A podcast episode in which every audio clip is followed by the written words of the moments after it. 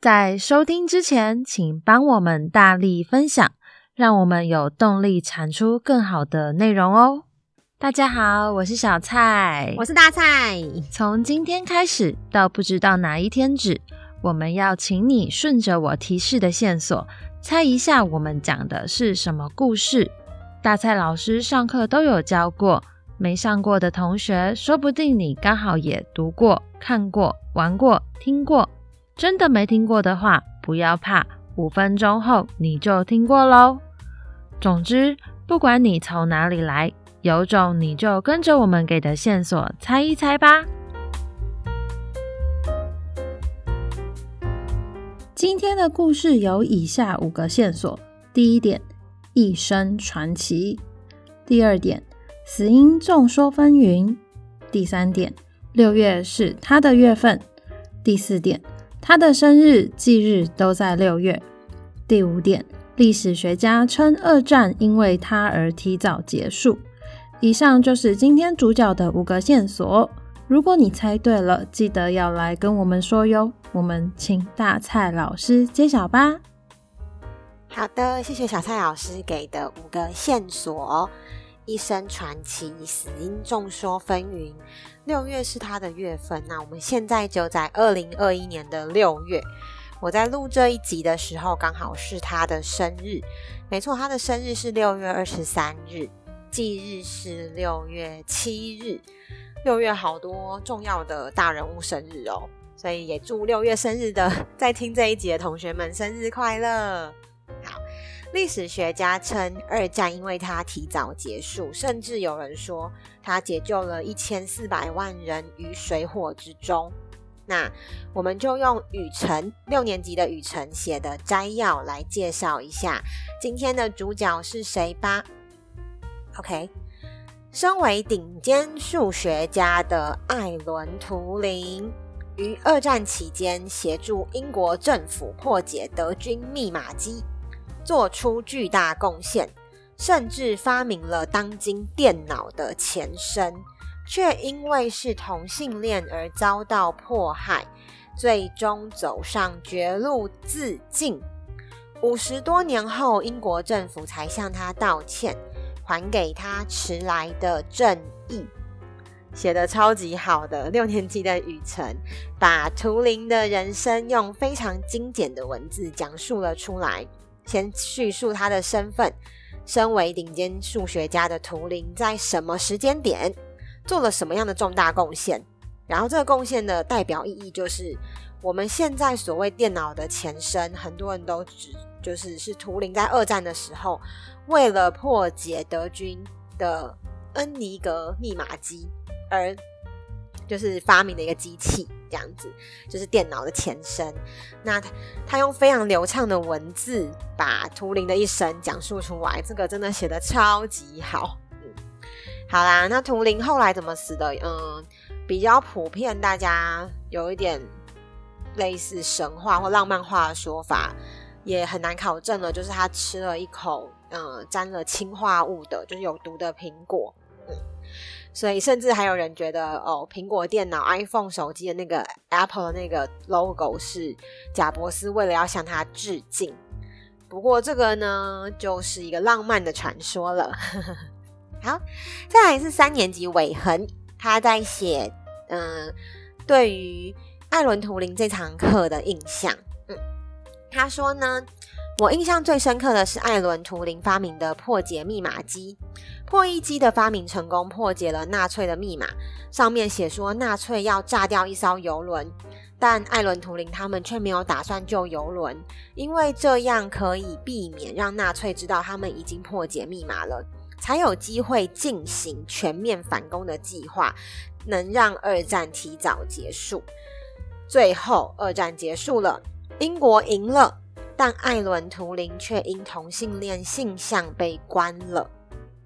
嗯，没错，尾横也是用很基础的、嗯概要性的说法，把这段我们课程中讲到关于艾伦图灵的故事讲出来，而且他选了一个非常挣扎的人性面的部分，就是他们得到密码之后，要不要去解救一些他们知道的可能会发生的。任务上，就是德军要去拦截哪里，要去拦截哪里，你要不要去救？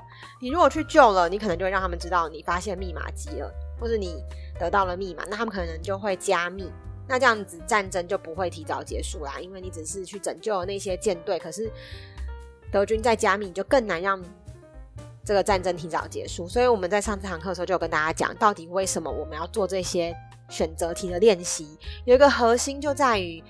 如果你今天真的遇到这么大决策的时候，你要做什么样的选择？就像因为疫情，很多人的工作停摆，或者是你决定你要不要去呃去上班，你要决定你今天要不要进一家 Seven 的 这种决定。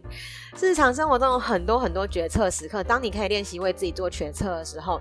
你才能练习看到整个事情的全貌，你也比较不会被新闻的片面资讯去摆布，因为你已经看到了事件比较全貌，你的思考比较有弹性，那你的人生会比较不容易因为一次的困顿跟挫败而陷入那一个情境中。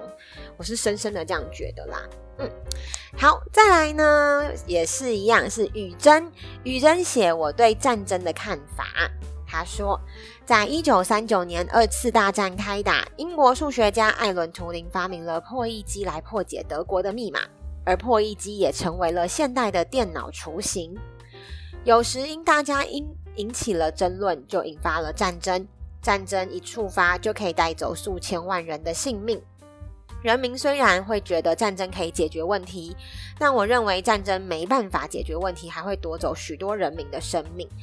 让与战争不相关的人在战争中无法获得自由。我觉得战争不仅对人民没有好处，还会造成许许多多的伤害。战争让大家心中只剩仇恨，破坏了大家的友谊。战争代表着仇恨，代表着伤亡，代表着让大家心灵破碎。哇，中年级的雨珍写出了很流畅关于自己对于战争的看法。哎，通常我们中年级都在写日记了，不过他已经可以提出他对于战争的观点，这个真的蛮厉害的。那我想要分享，我们在上这堂课的时候呢，大家在讨论说情报员因为艾伦图灵的身份要隐藏嘛，那也有讲到外交啊，然后资讯战，或者是他们要去得到德军的资讯。然后想办法要隐藏、隐匿自己的情报，然后他们就算要征外交人员，好，他们要征解密人员，也不可能公开的征才，他们要透过在报纸上登那个，嗯、文字游戏让大家来填，然后填了之后再考核大家。为什么一切都要这么低调的进行呢？因为外交人员跟情报人员在当时呢，到处各国都流通，我们不可能让。就是公开的大肆招募说，哦，我要征那个破解德军密码的情报人员。透过这样子的教学，我其实主要是想要让大家呼应到现在。现在因为疫情的关系，台湾处的情境是什么？在这个美国为主导的领导的这个大世界中，我们可以怎么样在这个情境中拿到属于我们要的资源？那情报人员跟外交人员的工作，在这个时候会做什么样的努力？可能我们没办法了解，可是至少我们会比较不会被媒体新闻带的，就是牵着鼻子走。你会知道，嗯，一个疫苗的获得，这背后可能是要非常多人去斡旋的，就像艾伦图灵这辈子在做的事情一样，可能我们看不到，要很几十年后，几甚至一百年后，大家才会还原事情的原貌。可是当下，你。如你没办，就你会知道说，你当下只是因为这个事件去解读的话，你其实是没有办法，你根本不了解事件的全貌，你是很难做解解读的。那如果你因为嗯这些事情而带来让你觉得很哀伤、愤怒的情绪，那你其实只是自己的情境带给你的。譬如说，你觉得嗯，举个例子好了，台湾现在有疫苗了，好，美国为什么要送疫苗来给台湾？我们就会跟他们讨论这件事情。日本送疫苗给台湾，美国为什么要护送那个飞机？我们会讨论这个东西。在看起来没有打仗，可是这些资源，疫苗其实就在战争，就是其实就是一种稀缺资源啊。那为什么这个资源会是台湾可以拿得到？对，就是我们会讨论这件事情。就像二战的时候，他们也是在人才也是一种稀缺资源。艾伦图灵为什么会在英国？他帮英国效力。那如果今天，我们的学生长大之后成为了，嗯，我们刚刚有讲，像智囊团，我们在上课的时候有跟大家讲，就是你如果是成为了一个顶尖的人才，政府征召，你会去成为政府背后的智囊团吗？就像现在疫情期间，如果你可以贡献一己之力，你会站出来勇敢的去成为智囊团吗？还是你是容易在家里抱怨跟被摆布的那一群呢？对，我觉得这个其实就是真正要学习上这些课程，还有让你跟过去对话的的一个原因。因为你如果只是看这个疫苗，然后嗯、会有一些风声，一些呃口水战，大家就会说哦，这是乞讨来的。那这件事情就会让你好像陷入了一个情境跟负面的能量。可是你真的去看到这个背后情报人员跟外交人员的努力的话，你就会知道。这个其实是一种战略物资，那你如何去跟别人斡旋跟获得显示？你可能没讲话，可是隐形的力量是什么？那个背后付出的没有讲明的东西，那些成本在哪里？也就是甚至是三四年级的学生都可以讨论的，因为他就不会把他只是今天学艾伦图灵，他就很单向啊。但他如果可以对照他现在的生活，他就可以想。哦，所以他会给我们疫苗的真正背后原因，可能是有什么的交换。那这个交换的原因还有什么？他们为什么要选择这样的立场？对，那他们在反抗什么？大家在反抗什么？我们在对抗什么？我觉得这个是一个在这堂课中我跟大家讨论起来还蛮有趣的部分。所以我想要分享这一篇是六年级的夏威写的我对战争的看法。他说：“世界上发生了许许多多大大小小、形形色色的战争，怎么那么多次啊？一个国家或族群会因为彼此的立场相异，与其他人产生冲突。为了自己国家，上级会想办法取得胜利，却也因此付出沉痛的代价，让有些人家破人亡。”国家的上级往往会为了维护自己国家的利益和其他国家产生冲突，进而引发战争。这些冲突呢，可大可小，但平常百姓经常为了这个冲突吃尽苦头。男人被叫去帮忙打仗，老弱妇孺待在家中等待，无助的等待战场上亲人归来。人们往往忽略了他们的感受。我认为战争是可以避免的，如果可以注重细节，考虑周到，就会知道打仗时老百姓的感受。除了国家。一个族群也可能会和另一个族群产生冲突，原因可能是为了争抢地盘或粮食等。族群的人数或许比国家人数少，但也一定会有人伤亡。好，那他就举了呃美国的内战当例子，还有就是呃二战当例子。他说这些战争都告诉我们，战争不仅仅是国与国之间的纷争，战争发生会波及许多无辜的平民百姓。那也会留下很重大的伤痛跟阴影。战争让许多人死亡、受伤，甚至是家破人亡。其实战争是可以避免的，除了打打杀杀、动刀动枪以外，人们还可以用沟通来解决事情。所以我认为战争带来的坏处远远比好处多很多。除了国家或族群中一小部分人的利益之外，没有任何好处。战争真的是一件很危险的事。好，所以你可以透过艾伦图灵的课，然后呼应到现在，我们可能没有真的打仗，可是这个物资的战的物资战，或者是疫苗这种战略物资的争夺，其实上，呃，全世界都是这样嘛，反正就是资源交换呐，你只能考虑的是利大于弊，你一切的衡量就是这样。那他就提出来了，战争可以避免的，那你要如何去避免？他提出了用沟通的方式，可是这个沟通的方式，事实上，嗯、有没有真的打起来？没有，可是他的。背后有没有真的全盘没有人损害？当然不可能嘛。所以就是在国小可以谈到这么这么这个部分，到国中可以谈到更进阶，到高中你又可以谈得更深。这个就是我个人觉得在上一堂课的面向可以兼顾到这么多啦。战争也可以兼顾。那艾伦图灵他是提出了呃模仿游戏这个概念嘛，就是电脑可以学习人类，然后你会辨别不出来，所以你也可以跟他谈 AI。然后呢，他们也可以谈一次破解密码的经验，所以作文也可以写到这些。那我想要举一个，也是六年级的博源，他的题目是讲他破解密码的经验。我很喜欢他的举例，我想分享给大家。他说。古今中外都有透过破解密码来解决难题的解码高手。英国著名数学家艾伦图灵因为是一位天才，被政府派去破解德军恩尼格玛机。他和其他伙伴发明了一台机器，破解了德军密码，并终止了战争。台湾的行政委员唐凤从小就对数学很有兴趣，在现在疫情期间，利用数学逻辑开发出许多应用程式，例如简讯实名制、口罩地图，帮助国家渡过难关。以上两个例子都展现出了他们对于数学的热忱，也在国家遇到困境的时候，利用自己数学逻辑跟能力帮助国家突破困难。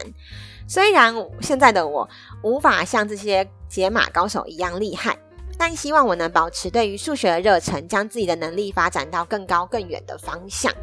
其实就是我们希望上课的最后，我希望的当然就是大家可以透过这些故事反思到的是跟自己生命的连结。那这个连结其实绝对不会在当下发酵，我自己的经验都是透过。可能小时候，然后长大之后，有一天灵光一闪，或是你在探寻自己的过程中，回溯了你听过的故事，或是那些曾经触动你的连接，然后才去发酵的。我觉得最近很感人的事情是，呃，因为我们念，我跟小蔡老师都念师大历史嘛，然后就发现有一个是，嗯、呃，YouTube 的节目是曾宝仪主持的。然后大家可以去看，我有点忘记，他就是跟着一些明星回家，像是林美秀啊、隋棠啊、芊芊呐，他就是跟他们回到他的家。然后我们，因为我是在系上的呃分享上才看到的，就是原来那是那个节目的企划是我们师大历史的一个学妹，对。那我就觉得很感动，是他在他的那个 YouTube 的频道里面呢，就是曾宝仪这个频道里面，他置入了非常多台湾各地的文史的面貌。